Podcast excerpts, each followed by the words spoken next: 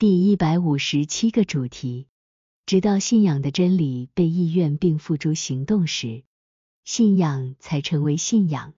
所有由长子所代表的属于信仰的事物，都来自仁义的良善，因为信仰基于此善而存在。无论是从圣经还是从教会的教义中提取的真理，如果没有良善的土壤让他们扎根，就绝不可能成为信仰的真理。原因是理智部分首先接收真理，他看到并引导这些真理到意志中。当真理在意志中时，它们就存在于人的里面，因为意志即是人本身。因此。那些在个人真正意愿并通过意愿实践这些真理之前就认为信仰已是信仰的人，是大错特错的。信仰的真理在此之前没有生命。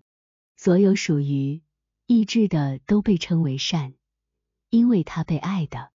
因此，真理在意志中成为善，或信仰在此中成为仁义。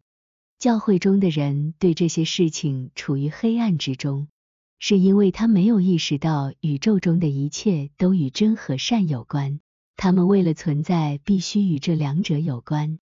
他也没有意识到人有两种能力，即理智和意志，真与理智有关，善与意志有关。如果不与这两者相关，就不会被人所吸收。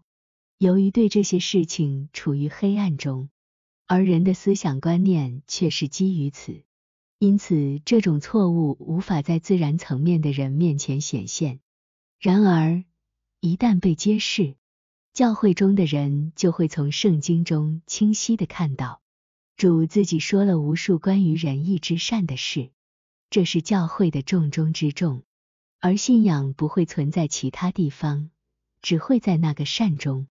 仁义之善就是出于意愿去做好事。A.C. 九二二四。